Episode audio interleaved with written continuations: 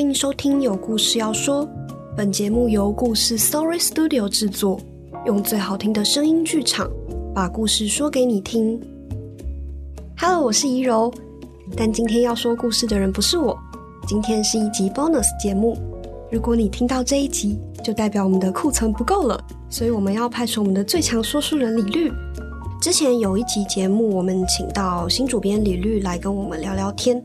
那那一集李律聊了很多很多的事，有一些漏网之鱼、遗珠之憾，所以我们今天想要放出其中一个遗珠之憾给大家听。这是关于一个欧洲帝国的预言——巴比伦王国尼布甲尼撒二世的预知梦。古罗马，古罗马它就是一个很特殊的城市，它到现在还活着。它曾经是地中海的霸主。然后为什么会谈古罗马的原因，是因为古罗马是第一个把基督教设为国教的帝国。嗯，那到现在为止，整个基督教文化仍然支配着整个欧洲。所以那些所有要当欧洲霸主的人，他必须要先取了一个头衔，叫罗马人的皇帝。就我们常常在举例，为什么拿破仑一定非要打倒？神圣罗马帝国就是奥匈帝国，当时的神圣罗马帝国，因为拿破仑要当皇，要当罗马人的皇帝，他是新欧洲旧主。那现在罗马皇帝是谁？现在罗马皇帝是神圣罗马帝国皇帝，是奥匈帝国的皇帝。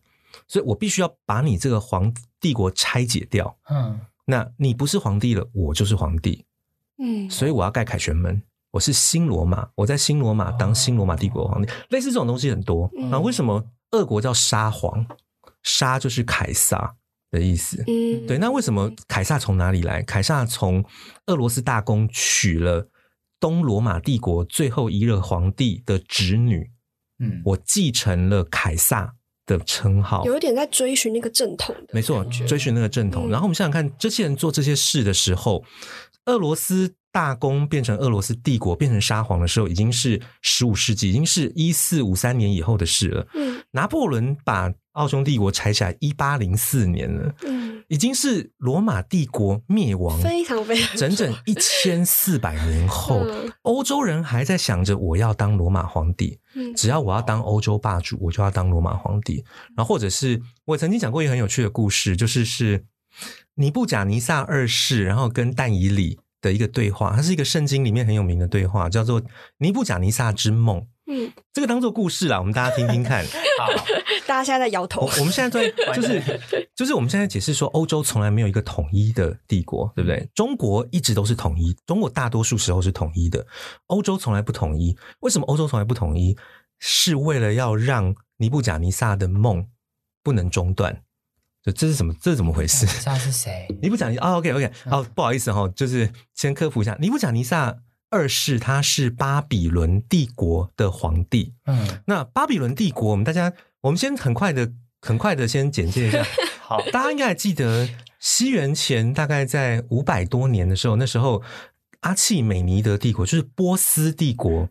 征服了欧亚非三洲，它是我们历史课本上都学到，它是史上第一个征服欧亚非三洲的大帝国，对不对？嗯，大家应该记得。好，没关系，没关系。好像有依稀的印象。那个时候呢，都被他统治。对，亚洲部分，因为他是波斯人嘛，亚洲本来就是他的。然后他先打了美索不达米亚，打了叙利亚，然后接下来打了埃及。埃及，我们讲说古埃及。三千多年，从古文明、古王国、中王国、新王国，一直到波斯为止。从波斯以后，就是就是被国际化的大帝国。从此以后，古埃及王朝就断掉了。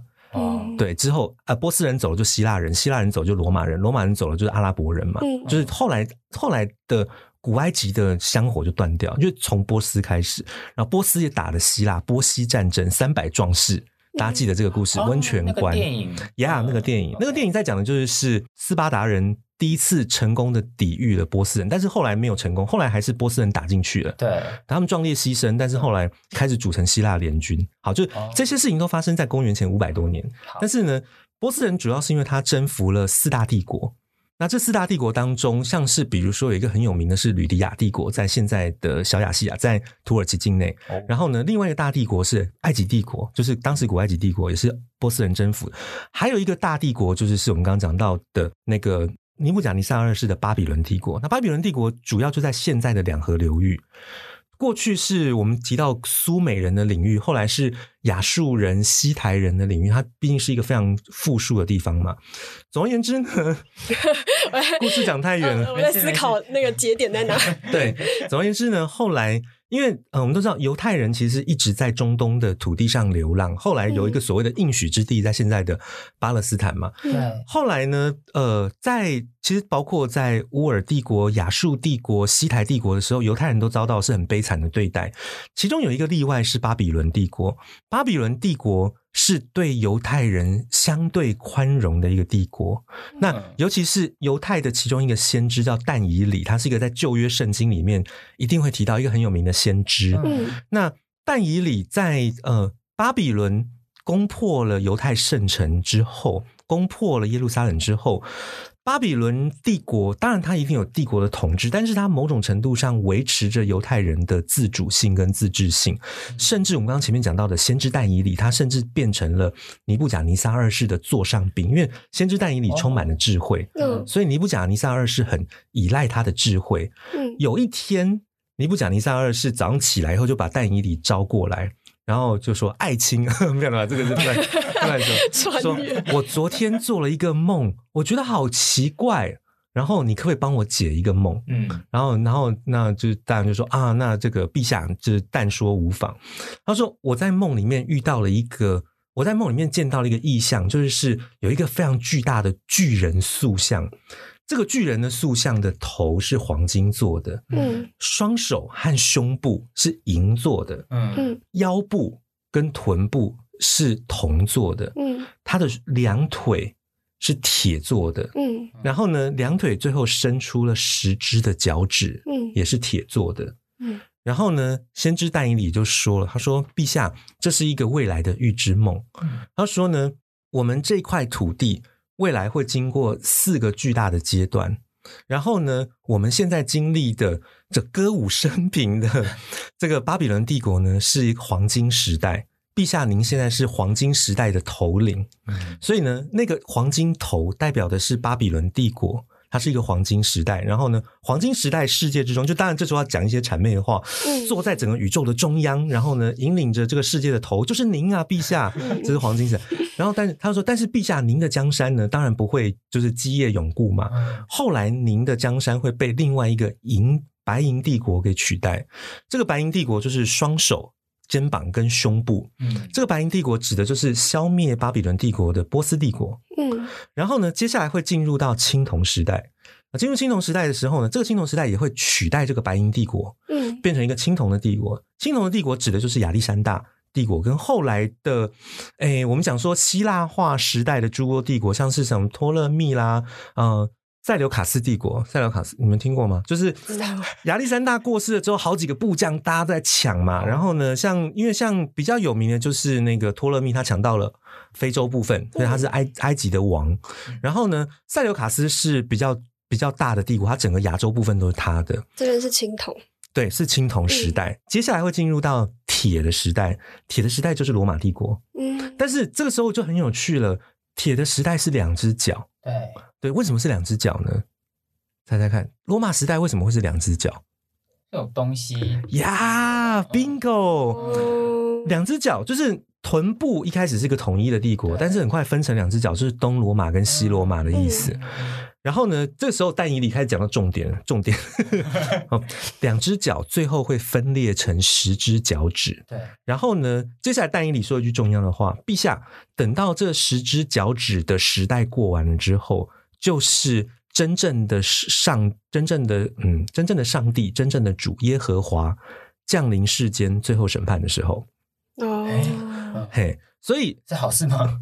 嗯，Well，按照基督教的教义，你是教徒，这是好事。嗯哦，你如果不是教徒，这就是地狱。嗯，按照基督教的教义，对，因为他是最后审判。对我没有宗教信仰，我只是陈述史实、史书的内容。OK，所以呢，这个东西就对尼布甲尼撒二世就是有有一些启发嘛，就是说，OK，原来未来的时代，但重点是他放在旧约圣经里面，他在告诉犹太人未来不远了。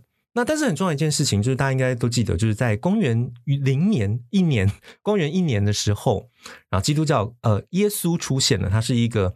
后时代的先知，然后呢，他打破了犹太教上帝只会赐福给犹太人的一个巨大的禁忌。他认为上帝会赐福所有人，不因为你是犹太人，所以上帝就赐福给你；你不是犹太人，你就会下地狱。不会的，上帝爱所有的人。嗯那这个是犹太的叛徒，这是一个对犹太教来说是一个叛徒。可是呢，所有耶稣后的子民，我们就称作基督教徒、基督徒。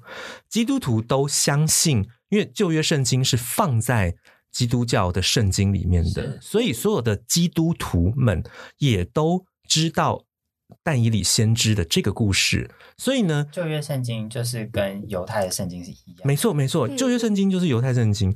这个，这个，我们先岔出去讲一下。好，再后来，其实耶稣之后还出现过好几个先知，比如说穆罕默德是一个先知，他们都是广义的亚伯拉罕一神教。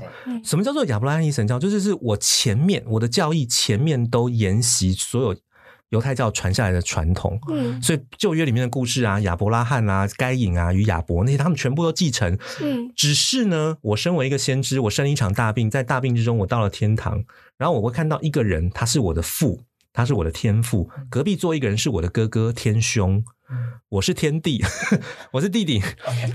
天父跟天兄说，拯救世界的任务就交给你喽。我看你骨骼惊奇，感觉是个武学奇才，就拯救世界任务就交给你。所以我是武学奇才，我是宗教王，对，就这样。嗯所以谁谁当过这个宗教王呢？洪秀全当过这个宗教王，天父天兄。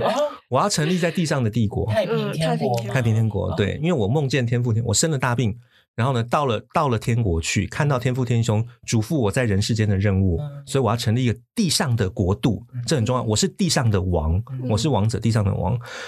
五零年代美国有一个摩门教，也是一模一样。嗯，就是我遇到了，呃，我遇到了那个天父跟天兄，他告诉我说，两千年过去了，世界又变得污浊不堪，你要去拯救这个世界。好，我成立教会，这类似像这种东西，这种东西就是应接不暇。简单说，但是基本上在呃西元三世纪到四世纪，罗马帝国正式的将基督教变成国教。之后，很快的就开继续延续着但以理的预言嘛。罗马分成两部分，嗯东罗马、西罗马。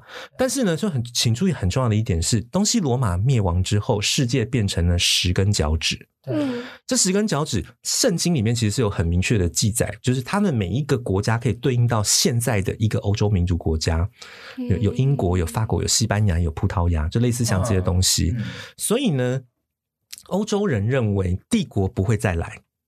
欧洲人认为，接下来我们就是活在十根脚趾的时代。嗯，等到这个十根脚趾的时代终结了，就是上帝的最后审判来的时代。嗯所以换句话说，我们刚刚一直在讲一件事情：为什么所有的欧洲霸主都要让自己成为罗马人的王？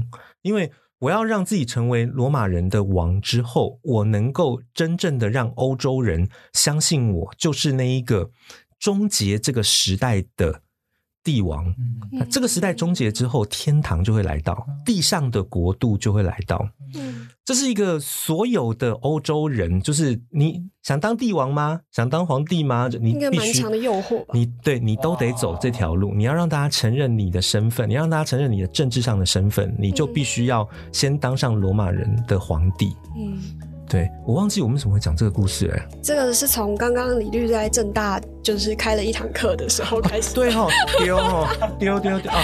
这是我的其中一堂课啊，然后我还有其他的课也呃很好玩。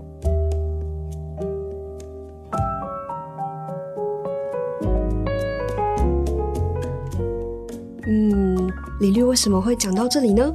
我也不知道呢。欢迎有兴趣的听众回去找李律的编辑聊天室那集来听。